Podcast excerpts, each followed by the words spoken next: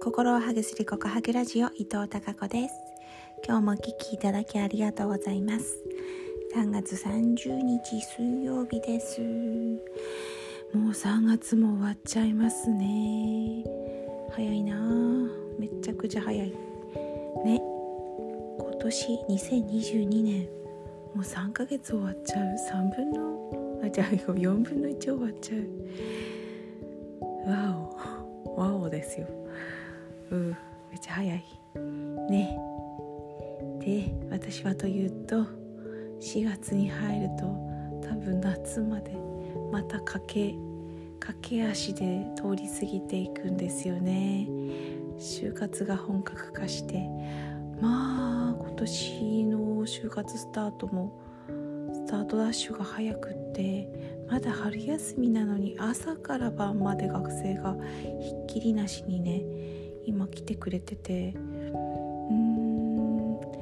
めっちゃ全力を尽くしてですね。あの強みを引き出してみたり志望動機を考えてみたり朝から晩までというかね今はね5時以降に今度卒業した学生、えー、OB がね、えー、就活相談に来てくれてて。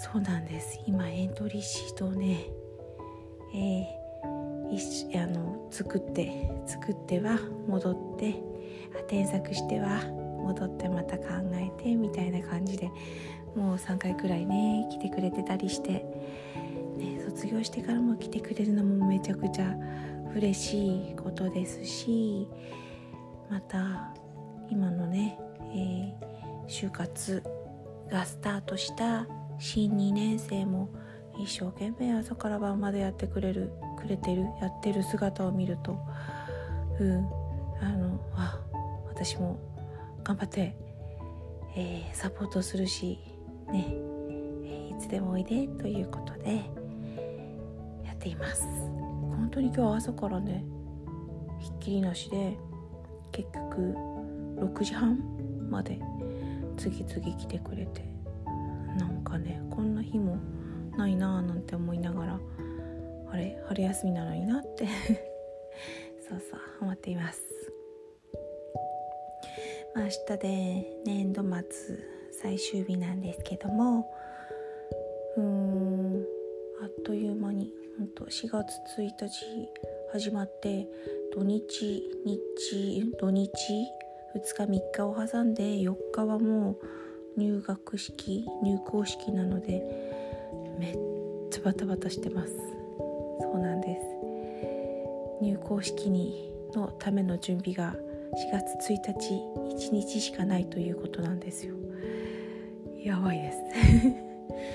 まあでもあの終業式をなんとかね卒業式をなんとか、えー、無事あの無事ね開催することができたのでまあ大丈夫でしょう。なんとか頑張りましょう。ということでねえー、若い人たちに声をかけているところです。はい。なんかそんな今日一日バタバタしてましたけど、えー、はい。それではまた明日も皆さんにひまわりのようなたくさんの笑顔の花が咲きますように。